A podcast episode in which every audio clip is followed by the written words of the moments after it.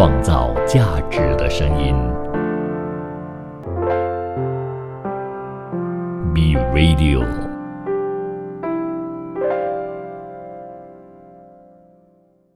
欢迎大麻台湾餐饮大不，同，我是沙爷。我是 Mr. Wu。哇，这个连续录了好多集哦，跟不同人啊，欢迎呃我的联合主持人 Mr. Wu 来到我们的这个节目。那接着我会跟 Mr. Wu 主持很多集啊，我们是会谈到底台湾做餐饮业跟马来西亚做餐饮业有什么不一样。那首先我先介绍我的伙伴啊，Mr. Wu 是一个对台湾跟马来西亚非常熟悉，他是在台湾长大，那也来马来西亚创业很久。你要不要介绍你一下，到底是怎么样的机缘或来到马来西亚？你要不要跟听众 OK，呃，我本身是台中人，那我是在二零一来七，中人哈？嗯我是二零一七年来到马来西亚创业。那其实为什么会过来？一开始是因为我的妈妈，嗯她大概是找了我五年，先来到马来西亚做台湾餐。那其实那时候她比你早五年哦，所以你老妈就二零一二年就过来，对这也很特别。因为讨好在台湾创业不好，要来马来西亚创业嘛？什么原因？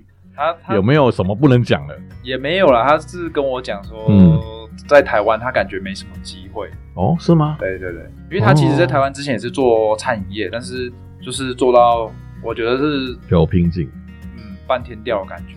在台中对，在台中，哦，对，所以他本身很爱煮东西。你小时候我印象，你妈就很会煮东西。其实哦，这是很多人 呃的迷思觉得对，很多人觉得做餐饮的很在很会煮家里很会煮，哦，但是其实因为他平时做生意都在煮，他变成他回家都不太想煮，太了解，就太累了啦。对啊，嗯，所以你妈选择来马来西亚有什么原因吗？其实他一开始是他他哥哥，因为我因为我就是我我的舅舅，嗯他本身在马来西亚是做塑胶厂，那他就来到马来西亚，他就说跟我妈讲说这边机会很多，他就说你一定要来这边看一看。嗯嗯。那其实，在台湾人的观念里面，就是觉得东南亚落后，对，比较落后。住宿上嘛，对对对对对对，住宿上，超多人都以为。我跟我同学每次讲说哦，那个嗯，他当他讲哎，你们那个地方。应该树比较多，我就知道他会问什么。是是，我们就住树上，可是我们是坐直升机上树的。刚来的时候，我妈确实是很不习惯啊，尤嗯尤尤其那时候还没有像 GPS 这么发达，嗯，嗯像我，来的时候就比较方便，就是因为我去哪里都可以用导航导航。嗯所以你妈来的时候是，我妈来的时候，她那时候跟我分享一个经验，我觉得最惊艳的是，她从吉隆坡地区去到沙拉，他说他开了八个小时，哇，因为他一直迷路吗？对啊，她一直走错路啊。哦，然后因为他那时候又不懂马来文，他就看不懂那路牌，啊，然后他就觉得怎么就是很难辨识啊，辨识那个地名。我在想，这个可能有挑战哦。对对，嗯然后他那时候还有一个最印象深刻的东西是，他打电话给我舅舅，嗯他就说我迷路了要怎么办？然后我舅舅问他说你在里哪里？？他说我在。旁边有一棵很大的树，根本就马来西亚找不到大部分都都有树，对 对对对。那怎么后来怎么找到？后来他就就是找路人来问。那路人那时候就教他，因为那时候我们我们我们是住卡匠，啊，他就说其实路牌吉隆坡去往卡匠的路牌是没有写卡匠，他都是写往色朗办，所以。嗯他就教会他，你以后要往卡江，你就要记得往右就是终点的地方嘛。对对哎。对，对对，是是，你要去怡保，你要往冰城，没错才可以。到怡保。对对所以你地理环境还是要多少有点了解啦，东南西北，不然你就很难了。真的真的，所以你妈来了之后就开始觉得不错，就叫你过来。其实没有诶、是我自己要过来我自己要过来，因为我我那时候其实呃启发我最大的是我看到中国那时候已经在喊一带一路，嗯。然后那个时候台湾其实也在推一个政策叫做新南向政策，那可是我看到的是中国是大张旗鼓，那台湾是相对比较柔和一点，我就觉得哎，那没有人去做这件事情，我刚好我有机缘嘛，我就希望我可以透过这个机缘，对，因为你妈在这里嘛，对啊，就地利之便啊。真的真的，嗯，我觉得就赶快趁这个机会就过来看一看。那我一来的时候就我就觉得满地是黄金，因为哦，真的哦，台湾已经做到大家不想再做的事情，这边才刚开始，我就觉得这个一定是巨大的讯息差。是是，对，那时候我就我就下定决心要过来，然后一开始当然是来想说要来帮我妈把生意做大嘛。嗯，就因为我本身是一个很多鬼点子的人，所以变成是我妈就大概跟我相处了三个月，她就忍忍受不了我，她就把我踢出家门。她跟我讲，她说 你自己去做，对，你自己去做啊，你想法这么多，你自己、自己去搞。所以就这样被踢出家门才创业。对对对，回想你也很大胆啊，你因为台湾是是实在是很舒服的地方啊。呃，是你说叫小台湾小孩子想要出国吃苦，应该门都没有啊，因为台湾真的太舒服了。捷运 Seven，你们没有 Seven 你可以活吗？其实刚来的时候我确实很痛苦。OK，有去过台湾朋友都知道啦，那台湾在 Seven 对他们来讲是跟空气一样重要，真的真的不，夸张。因为那个时候刚来马来西亚，又刚好全年都是夏天嘛，嗯我就没有带水在身上的习惯。因为哦在台湾就不会带水，你口渴了你就去 Seven 买一杯饮料或者是一一瓶矿泉水出来。嗯，那在马来西亚不是嘛？在马来西亚你你要去买一瓶水，比较没有那么方便啊。嗯那我才来到这边，就是这是第一个不方便啊。那嗯再就是我人生地不熟，其实也不知道去哪里拿嗯拿到这些东西嘛。所以你开始怎么样融入这个社会了？OK，我其实刚开始，我觉得我算融入蛮快，是因为我很快可以接受这边的食物。像我妈来到那么呃来到马来西亚这么久，她反而是不能吃纳西尔玛或者是纳西干呐，她是觉得太重了。嗯，但是我很喜欢吃。我先讲一下啦，我第一次听到你的名字是在一个朋友的店啊，他说他拿 Mr. Wu 的加盟哦，我那时候哎、嗯，那我其实我没有想到你这个年纪这么年轻，我那时候想到哎，这个 Mr. Wu 应该是至少年纪跟我一样，呃，对，其实那个时候，其实很多人会是最最常问我问题，就是为什么我的餐厅要叫 Mr. Wu？为什么会影响我最深的的原因是，我发现台湾人取店名很喜欢用中文名字，啊因为这是从小到大，因为我们都是中文教育嘛。对，那我来到马来西亚，我观察最深刻的是，很多人是记不起中文名字，即使他是知道怎么讲中文的。嗯，所以那时候我在开店前，我其实问了很多本地的朋友，他都跟我讲说，他从来没有记得过我妈的店名，因为我妈妈店名叫什么？我妈的店名叫御茶香。哦，然后等一下我过五分钟再问你，你肯定记不得。对对对对，这个御茶香啊，哪个御哦？玉石的玉。呃，皇帝那个御御用的御。哦，御用的御哦对，御茶香对，它听起来是好像茶馆、茶庄，对，就是很多人餐厅啊。对啊，很多人就以为他是卖茶茶对，茶叶啊，台湾茶叶可能是，嗯，然后，所以我那时候访访问完很多朋友以后，我就决定我一定不能叫中文名。可是因为我发现，如果你做台湾餐，很多人都只会叫台湾 food 或者是呃台湾 cuisine，对那这样子我又跟别人一样，所以我那时候想说，而我的姓氏比较特别，嗯。因为你们这边的乌乌是比较少。对，比较少。嗯。那很多人他念他拼乌，他也是 W O O，嗯。然后刚好我们 WU 台湾对台湾的话是 W U，所以我就用啊、呃 Mr. Wu 来作为一个品牌的命名，因为主要我的目的是很简单，就是想要让大家容易记得、容易上口的一个名字。所以有时候我在想哦，我曾经没有去统计过，可是我觉得餐饮类别是不是创业比较容易入手？像在马来西亚哦，其实我问过很多人，他认为，哎，老妈煮的不错，就开店哦。曾经在不中这边有一个餐厅是三姐妹开的，它叫太平人。他真的是来自太平的，他就叫太平人。那这个太平人，他基本上他的菜肴是他妈妈真的是家常便菜的那种方式来做。一开始做的很好，后来就是因为餐饮业都是这样啊，你到一定的程度，你要开始升级转型，呃，做不到，你可能就又掉下来了。所以他们就在那个时候就没办法，就就后来也收了，很风光的做了三年，然后害我蛮喜欢，每次来我就去吃。可是那时候还不住在不中，我是住槟城，然后每次来这边开会啦还是什么，就会跑去那边吃。可是后来越吃越觉得生意不行，然后最后就收了。所以餐饮业这个门槛看起来很容易，因为在槟城哦，其实小贩也很对啊，其实其实我觉得在台湾啊跟马来西亚，其实餐餐饮都是很多呃第一次创业，对大大家都会选的。主要因为其实餐饮、我们自己餐饮业有流传一句话，就是入门很低，嗯但是你要你想要出圈是非常非常难。嗯就是基本上我觉得比跟一般大企业要出圈的难度是，因为你基本上要做好一个产业，你要学完整个企业的，人家讲的是五管嘛，就是嗯产销人发财。嗯你可能如果只是一个零售店，你你只是需要把产品销售出去了，因为你产品不用顾好。对但是餐饮业你是买了食材进来，要加工还要加工、组合要炒，然后可能还有报废那些，你可能没有管控好，你的财务上就会出问题。对，所以其实很多人他看到餐饮业美好的一面，但是真正进到以后才发现，这个是一个我走不出的地狱。所以餐饮这个板块进去当然不难啊，可是要煮到，我觉得很多时候是家里煮好吃，开餐厅不一定会好吃，因为餐厅你要服务的量是大的，这个煮的。我我曾经在台湾读书的时候，我打过一个工，那个工就是做便当，就是便当工厂哦，不是餐厅，它是工厂，是输送带。其实这也是很多我们餐饮业，就是刚刚沙爷也讲很很很好，就是呃你自己做小量，跟到你真正量化的时候是两个世界。创造价值的声音。B Radio。刚刚沙爷也讲很很很好，就是呃你自己做小量，跟到你真正量化的时候是两个世界。然后我们那时候对我那时候自己在开分店啊，像我自己做一间店，跟我对开始做连锁的时候，其实也遇到这个量化的一个问题。对，所以我们要解决这个量化问题，就要成立这个中央厨房。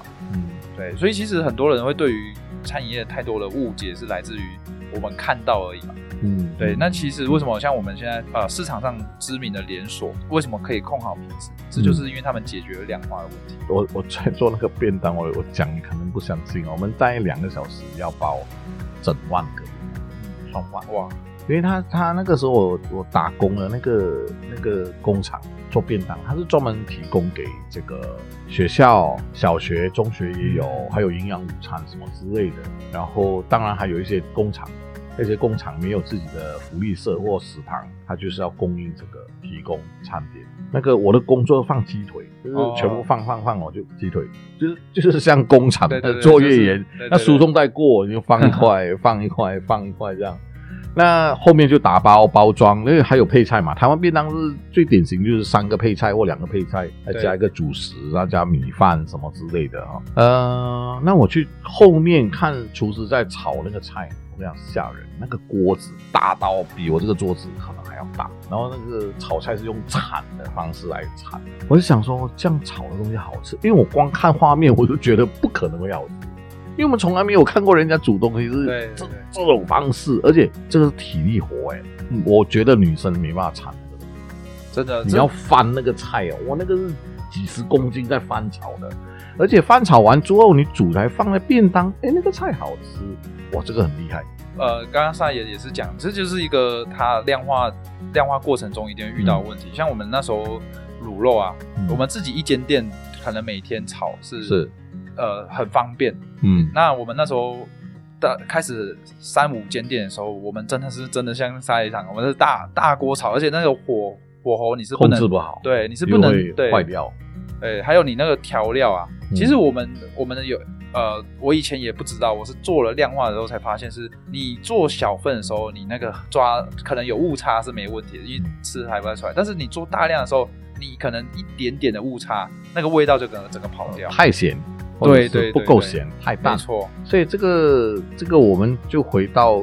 如果你做餐饮业，你要做大的时候，它就会面临到这样的问题啊。所以餐饮业的门槛在创业的部分是这么的重要。对那对于台湾怎么看？是不是台湾人也是最大的首选在做这个创业的部分？餐饮其实我在我我之前呢、啊、有看到刚好去年的有一份台湾的报告，嗯其实，在他们有访问很多台湾的新创公司，那百分之八十人在创业之前都会选择做餐饮。餐饮对，那其中大部分都是选择做一般的，然后后面就是玩饮料，因为饮料太多人，所以就比较越来越少人做。是但是一般餐饮就是可能小吃店啊、呃快炒这些是比较多人的创业首选。那呃我我觉得啦，我个人观察到，我既然待过台湾跟马来西亚，嗯我觉得最大最大的差别在于台湾的供应链是非常的完善，所以嗯很多台湾人他觉得，哎，做餐饮是很简单，对。啊，对，但我我是来到马来西亚做台湾餐，我就可以深刻体会到什么叫供应链的不完善，那个是可以感受到那的落差。嗯那可能很多人觉得在马来西亚创业也很简单啊，因为他、嗯他可能是做本地食物，但是像我们这种做外来的食物的话，会非常非常困难。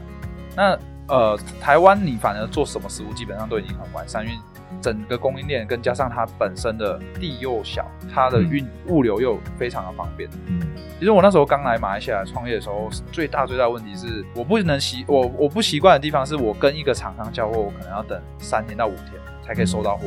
因为台湾是如果三天到五天才到货的厂商，一定是被换掉那个。对，没错，你刚才讲到那个时间点啊，我有深刻的印象啊。我自己是有一个出版社，那你知道我们这个新书印刷完，从印刷厂送到书店，然后再交给书店上架。那马来西亚你也知道，如果你在这边待久，你也知道大众书局是主要的这个通路卖卖书的。我们的书送去不夸张哦，快者两个礼拜才能够完全上架，慢着一个月到一个半月全国才会上。台湾是三天全部上完，就是如果礼拜三我配送到书店，我拜五周末一定我的书全部上完。所以配送跟这个部分，我到现在我坦白讲了，我觉得这是最大的。很多人的思维还是在这个动作上会慢，是是是，所以这个慢，你刚才讲，我觉得这个感受很深刻啦。所以餐饮业。这个部分一慢哦，那当然就这个规模就没办法做起来，变成是这个行业啊要很专业化，那非常的能人才可以做到这样的规模。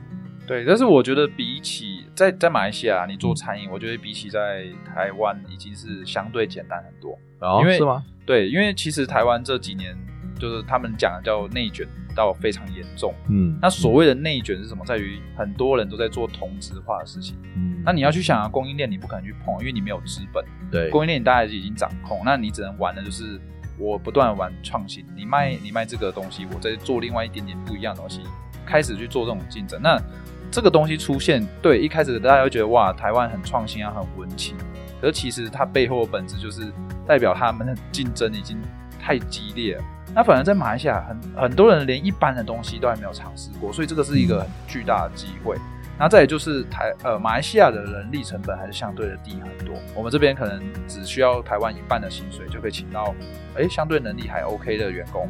那我们整体的利润又可以提升到很多。像我我们在这边本地做，我们整的我们的体系做下来的净利润大概是十五到二十。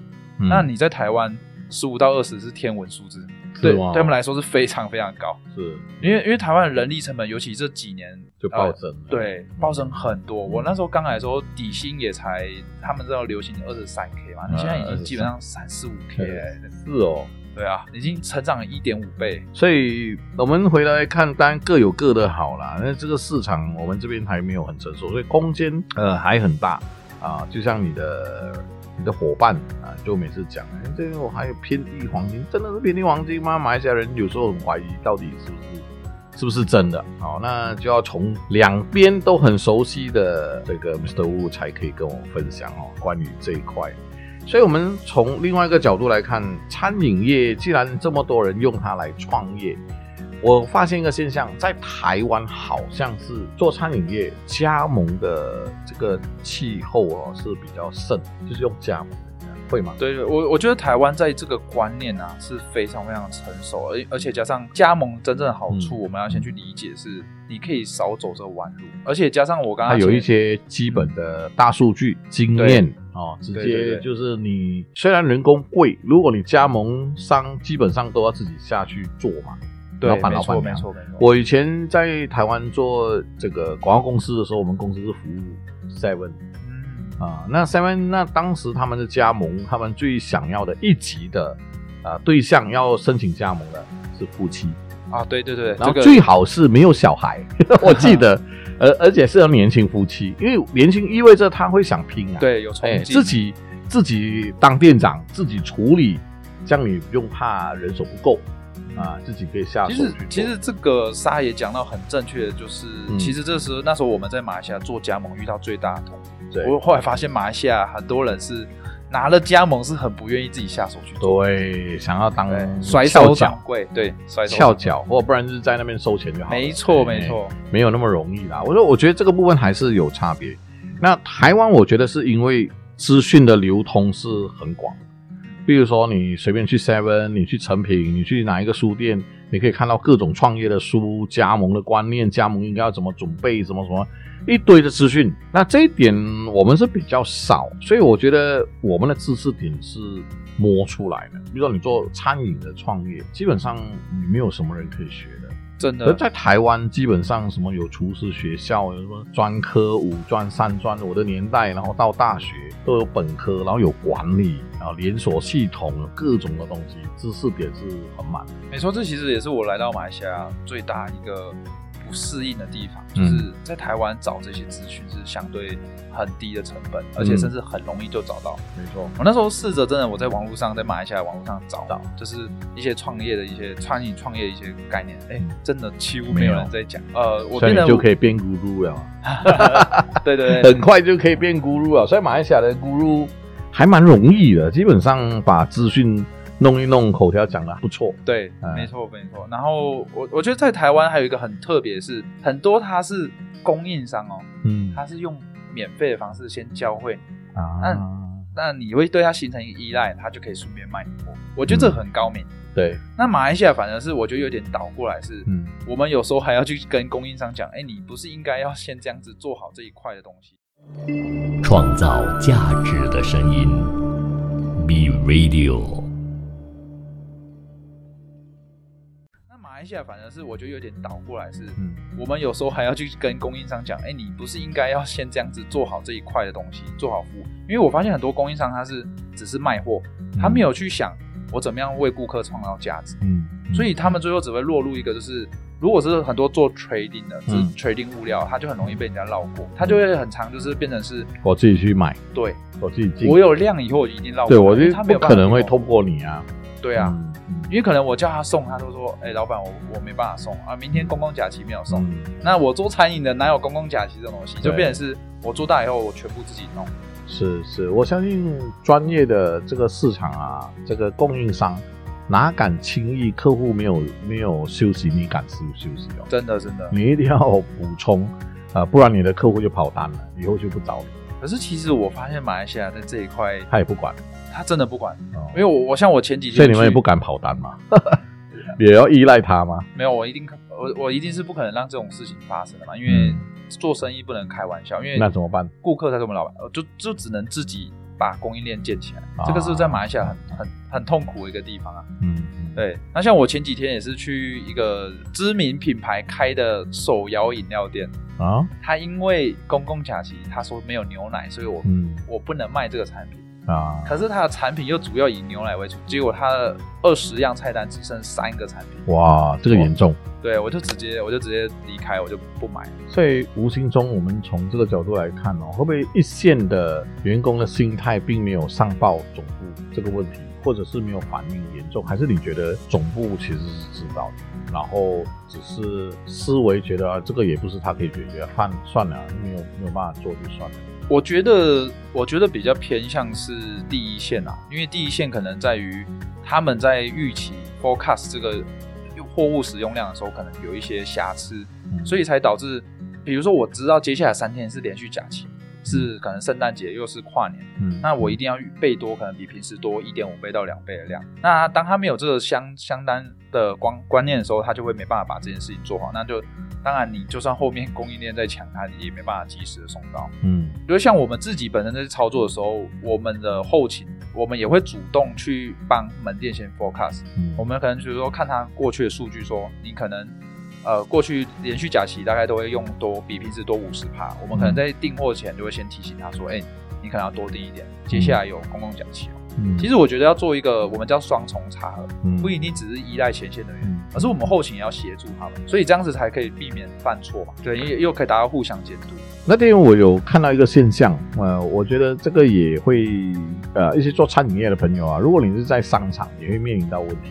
我们都知道商场的这个环境空间啊是寸土寸金的、是很贵的啊。那刚好前一两个礼拜都是连续假，就连续假。那连续假就从星期五开始就进入那个假期的气氛哈、五六日一哇四天。那有很多人配送，就拜六肯定不送了，礼拜天不用送，礼拜一又是假期，所以连续三天，你最后送是星期五，所以星期五那天我是去啊，我老婆上来我们就去走，那我就发现这个餐饮业啊，几乎是家家户户门口堆满他的货，而且很难看。是是是，一箱一箱放在门口，我跟你讲，是啊，有一家我忘记是谁了，还用那个有没有？你去银行排队的那个那个袋，就排队的就还袋，对对对对，那个叫红龙的，对，就是那个东西围着那个区中间就放货，就大拉拉的，很粗暴的就把它放在门口，非常不雅观。按照商场的原则，这个肯定会被罚款。是是是，可是可能 T R S 也知道，我觉得刚开始啊，刚开始，因为我也有发现，那天我去的时候是幺幺。是。我以为幺幺还没开，因为我看到那个货物怎么堆到跟山一样，然后他的工作人员是塞在里面。对，我以为他还没开，结果哎没有，他在做生意。因为幺幺的后面那块地还没有租出去，对，它有一个很大的空间。对对对对，哎，然后我看到整排都是货物，我我那时候以为他是准备要开店，结果不是，他是因为已经开店了。对，他只是要供应。对对对，所以餐饮业要面对的东西是很多。我自己常常，因为我也是两边跑。所以对台湾的餐饮业有一定的理解。我觉得餐饮业在台湾其实是有很多很优秀的品牌，有很多优秀的产品，也没有走到现代化的部分，我觉得是比较可惜。比如说我们常我最常去的地方就是宁夏夜市，宁夏夜市中间有很多小档非常厉害，食物非常厉害。可是啊，这十年去啊，他们依然是在街头。他并没有走出街头，其实这也是很多是什么原因？你觉得？我觉得其实最重要的是国际观，因为其实像我来到马来西亚差不多有七年时间，对。那我反观回我的朋友啊，嗯，他们很多人还在觉得东南亚是落后国家，是。我觉得，我觉得这个台湾媒体要负很大的责任，是因为 我我们看到的永远都是那一些鸡毛蒜皮的小事情，都没有在看国际的一些趋势。那呃，很多朋友，我我觉得最可惜的，台湾很多人是他没有国际观之外，他也没有一些资本思维。他们他们反而学到太多的是日本的匠人精神。嗯，就我一件事情把它做到死，都是要这样子。嗯，那变成是这个跟商业化其实是有一点点违背的，因为就我我刚刚讲，你你做小跟量化是两回事。嗯，所以当很多人是保持了这一点，就变成他的。企业只能维持在那原样，所以我常常看哦，我觉得你刚才讲到一个重点，有最近我们有圈中的好朋友 Elvin，他去日本，他也跟我分享，其实我很早就知道这个现象，日本百年老店很多。那可是你认真去看这个百年老店，当 Elvin 在跟我讲的时候，我就跟他讲，这不一定是好事。这百年老店呢，它是匠人精神，守在那边做生塔，做了一百年，员工只有十个。他也不多，坚持做这个东西，我们是很想给他掌声。可是我觉得你认真回来看啊，为什么他不把它发展成一百间的门店，而不是百年老店？其实从某些角度是这样哦。对，所以他们当然很有很厉害的这个职人的精神在做。可是我觉得这个部分是要用现代化的东西来这个驱动它走到另外一个阶段哈。不然，全世界你看，日本的品牌要在海外做连锁开店的，其实很少的。你认真讲，超级少，真的超级少。我觉得好可惜。然后反而像马来西亚、苏须丁都不是日本人开，对啊，对啊，就变成有机会，所以太可惜了。像台湾餐也是，台湾就冲出海外就是鼎泰丰，嗯，他真的是真的是很。走在很前面，而且他真的是，我觉得算台湾餐界的一个超级榜样。那在他之后，真的这个指标啦，对，这是指标，他真的是指标啊。所以，如果我们从某些角度来看，真的很难啊。为什么这么难？我们在部分你刚才讲到的，虽然我不是很想谈，可是我觉得在台湾对。资本的思维其实是没有马来西亚的普遍性的商圈的朋友们懂得多，因为因为我觉得真的是受日本影响太深啊，因为我们毕竟之前被日本统治，然后又加上呃很多日本来往的那些，哎，我觉得我们应该今年花一点时间去台湾去宣传也好，嗯，让更多人来。对对对，像我这个月底就会就是开始带台湾人来看看真正的东南亚市场的前景啊。啊。对，因为因为他们其实，在台湾真的是收不到这些资讯。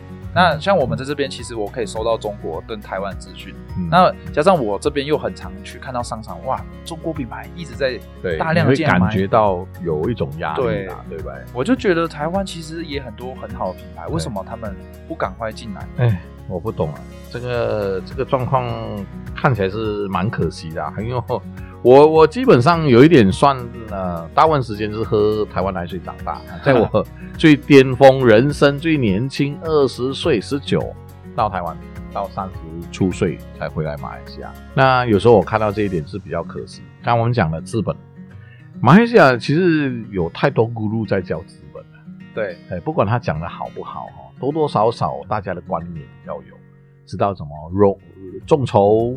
或者是融资、融资计划书、PE 是什么，市值怎么样算，我们都都可以讲得出来。反而在台湾这几年呢，我觉得能够碰到中小企业，当然你说大公司大概都会懂 IPO 这些，可是中小企业是还比较少。那我觉得我们现在这几年累积下来的量，让到很多中小企业都有那个企图。想要把公司 IPO，对这个其实我也是感受很深啊，因为嘛吼？对，因为我我跟自己台湾朋友聊啊，是我跟他们聊，我们下一轮要融多少钱？他们还会说啊，为什么你们要去融钱？你们不是很赚钱吗？对对对，干嘛用别人钱？反正这个这个我我很难跟他一时之间讲明白，说其实我们不只是要融钱而已，最重要的是。你融进来的人，他可以再给你带出更大的一个规模出来。嗯，但是他们不明白，他们就是说我自己做到好好的，我可以赚到钱就好了，为什么我还要跟大家分享？对对对对，他反而在这个思维他打不开。不过我觉得马来西亚也有部分的人是这种思维。哦，他说：“如果你生意做好好，你自己赚钱就好了，干嘛要公开让人家拿你的工资？到时候你看以前什么公司啊，最后被人家踢出去啊，然后把工资收。我觉得这都是谬论啊！真的，真的，真的，就是就像人家会为什么人家比较注重飞机失事？创造价值的声音，B Radio 部分你刚才讲到的，虽然我不是很想谈，可是我觉得在台湾对。资本的思维其实是没有马来西亚的普遍性的商圈的朋友们懂得多，因为因为我觉得真的是受日本影响太深啊，因为我们毕竟之前被日本统治，然后又加上呃很多日本来往的那些，哎，我觉得我们应该今年花一点时间去台湾去宣传也好，嗯，让更多人来。对对对，像我这个月底就会就是开始带台湾人来看看真正的东南亚市场的前景啊。啊。呃，因为因为他们其实，在台湾真的是收不到这些资讯。那像我们在这边，其实我可以收到中国跟台湾资讯。那加上我这边又很常去看到商场，哇，中国品牌一直在大量建，感觉到有一种压力，对对吧？我就觉得台湾其实也很多很好的品牌，为什么他们不赶快进来？哎，我不懂啊，这个这个状况看起来是蛮可惜的，因为。我我基本上有一点算呃，大部分时间是喝台湾奶水长大，在我最巅峰人生最年轻二十岁十九到台湾，到三十出岁才回来马来西亚。那有时候我看到这一点是比较可惜。刚我们讲了资本，马来西亚其实有太多咕噜在教资本了。对，哎，不管他讲的好不好哈，多多少少大家的观念要有，知道怎么融众筹或者是融资。融资计划书、PE 是什么，市值怎么样算，我们都都可以讲得出来。反而在台湾这几年呢，我觉得能够碰到中小企业，当然你说大公司大概都会懂 IPO 这些，可是中小企业是还比较少。那我觉得我们现在这几年累积下来的量，让到很多中小企业都有那个企图，想要把公司 IPO。对，这个其实我也是感受很深啊，因为嘛哦？对，因为我我跟自己台湾朋友聊啊，是我跟他们聊，我们下一轮要融多少钱？他们还会说啊，为什么你们要去融钱？你们不是很赚钱吗？对对对，干嘛用别人钱？反正这个这个我我很难跟他一时之间讲明白，说其实我们不只是要融钱而已，最重要的是你融进来的人，他可以再给你带出更大的一个规模出来。嗯，但是他们不明白，他们就是说我自己做到好好的，我可以赚到钱就好了，为什么我还要？跟大家分享，对对对对，他反而在这个思维他打不开。不过我觉得马来西亚也有部分的人是这种思维。哦，他说：“如果你生意做好好，你自己赚钱就好了，干嘛要公开让人家拿你的工资？到时候你看以前什么公司啊，最后被人家踢出去啊，然后把工资收。我觉得这都是谬论啊！真的，真的，真的，就是就像人家会为什么人家比较注重飞机失事，可是他怎么没有去报道？哎，每天有多少飞机成功降落？这就是他只 focus 在那个几个失败案例当中嘛，把一些案例就不断的放大，对，过度放大。对我觉得这个比较可惜。所以我们再回头来看，呃，马来西亚当然它有它的缺点啊，比如说我们在招商，其实我觉得这一点真的要跟台湾学。台湾的餐饮业的招商能力其实是蛮强的。是我我光是呃去年二月份嘛，去嗯跟沙野去那个加盟站。嗯其实我自己在台湾的时候，我没有参加加啊，真的假的？因为其实 哎、我这一点呢、我要讲一下哎、我那时候带你们这个团哦，我就看两个台湾人跟我报名，又去台湾了，我就觉得 这是怎么一回事啊？因为我我带的应该是马来西亚人啊，就那时候你跟他就报名嘛，对那时候我们还不熟，然后就想说哇，我好觉得好光荣哦，我竟然可以带台湾人去参观台湾人的这个国家。哎、其实我关于这个我要评论一下，就是其实是很特别，这个很反逻辑，就是因为我们自己台湾人是看不到那个台湾人真正，因为他会觉得你是台湾人嘛，我如果给你看的，啊你就会拿走。我是透过他大马从外国角度嗯回去看，他们就很愿意分享。嗯这个是很奇怪，就像如果我们自己本身在马来西亚，我们要求马来西亚企业嗯给我们看他内部一些东西，他肯定不可能。所以我如果说我有一个外国的团要来，嗯嗯他一定说 OK，因为我希望发展到台湾。对，我希望希望有有机会出海嘛。对出国哈。不过这个也是我努力啦。我坦白跟各位报告我，我自己是比较喜欢分享的人啊。我一直认为，嗯，当然有很多人做生意他是比较，也不能讲自私，比较封闭一点，他不想 share 给别人。但我自己是非常讲究这一点哦，就是说，如果你 share 的越多，你的成长就会越高。我自己最大的感受是我大概在十多年前曾经担任大学的讲师。那以前就觉得很了不起，呃，我我的设计能力，我台播能力，我做广告能力，然后我进去教书，一定很轻松。就没想到啊，那个是噩梦的开始。我开始要备课，我备课的东西花我很多时间，那我重新因为要教，所以我又不能随便教，我重新再把这个知识从理论再开始看一次。我跟你讲，这个叫做教学相长。这个沙野我也很认同，因为那时候啊，我自己在本身在做密社，刚开始做密车，我、嗯。那时候其实二零一九年，我二零一七年开始做嘛，那二零一九年其实我那时候一度想要放弃，嗯。是因为那时候我遇到一个问题是，我的主管一训练起来，啊。我开始想要放手，嗯。他下个月就不做，然后后来我就去反省自己到底是什么原因，我后来发现是原来我设计的舞台不够大，嗯。因为他看到我天花板就在那边，对，他不想成为下一个我。嗯，所以那时候我就逼迫自己，OK，我要把我先提升我自己的思维，然后我可以，我希望可以给到我的团队更多东西。所以我也是在那个时候遇到阿舅，然后发现他也遇到一样问题，所以我们才决定说，OK，我们一起合作把这个饼搞大一点。嗯我们后来发现一个很正循环一个道理，就是我们让我们的企业成为一个平台，然后我们承载更多人的梦想，这个东西它就自然而然会一直没有，坦白讲啦，我觉得你跟他的结合，你们三个人啊是很棒的组合，很棒的。这个不知道是无论是时间点还是你们的契合，我觉得是算是很好啦。但我相信你们在合作间中还是有一些摩擦，对一些事情不同看法。可是我觉得合作本来是这样，目标一致，中间有什么障碍大家谈一谈没。错没错，我觉得这个就可以。我最喜欢的就是用我自己来做案例。我其实很多时候，如果你不找我做顾问，我也会跟你讲。但但时间因为不多，所以我也没办法每天这样陪着你。那可是我会愿意做分享，我也鼓励同行必须要更多的输出。所以我我为什么会在每一年的新年前会做影响力大奖？因为我自己爱阅读，所以我对你如果学到一样东西，这个叫做 input，就是输入。输入就是你对各种知识，包括你对资本、餐饮业的这种看法，你是输入。输出怎么办？你如果没有输出，就不能把整个流程跑完。就没办法融会贯通。你要输入，然后你要输出。那输出就是像你最近也拍很多影片，对，哦，那很多分享，很多 po 文，很多观念的部分，但你写的东西也不一定是完全正确。可是你愿意做出来这件事情，你会慢慢去调整。跟有些人，就像我们常讲嘛，在教室总是有一些学生是哎不讲话的，我有问题，可是我不问，就让你问了、你问，我觉得你问了之后，我就会学到。我跟你讲是两回事，真的。问的人是另外一回事。所以很多人是怕被笑、被出糗，所以不愿意做分享。越是这样，吸收到的其实是有限。真的，因为其实我也是受沙野影响很深啊。然后因为我原本其实就是那一个课堂上都不举手的人，是吗？对对对对。但是我因为从跟你讲，有一次蔡明亮大导演他来马来西亚，就是也不是蔡明亮，我更早的之前，我忘记是在什么场，在台北。总之那种时候读大一嘛，然后有一个活动，就是你知道台湾最流行就是，哎，现在我们开放时间给我们的听众观众，然后有问题的赶快举手，我们来，我们有五个问题。那时候我很早就想，这一场我一定要举手。那问什么？不知道。他一讲完，我就举手，我就站上来哦。我跟你讲，我晕倒，压力太大了，我就突然整个脑海空白，然后整个晕眩，嗯，整个人啪，你看我紧张到这样，所以后来我就每一次都是想。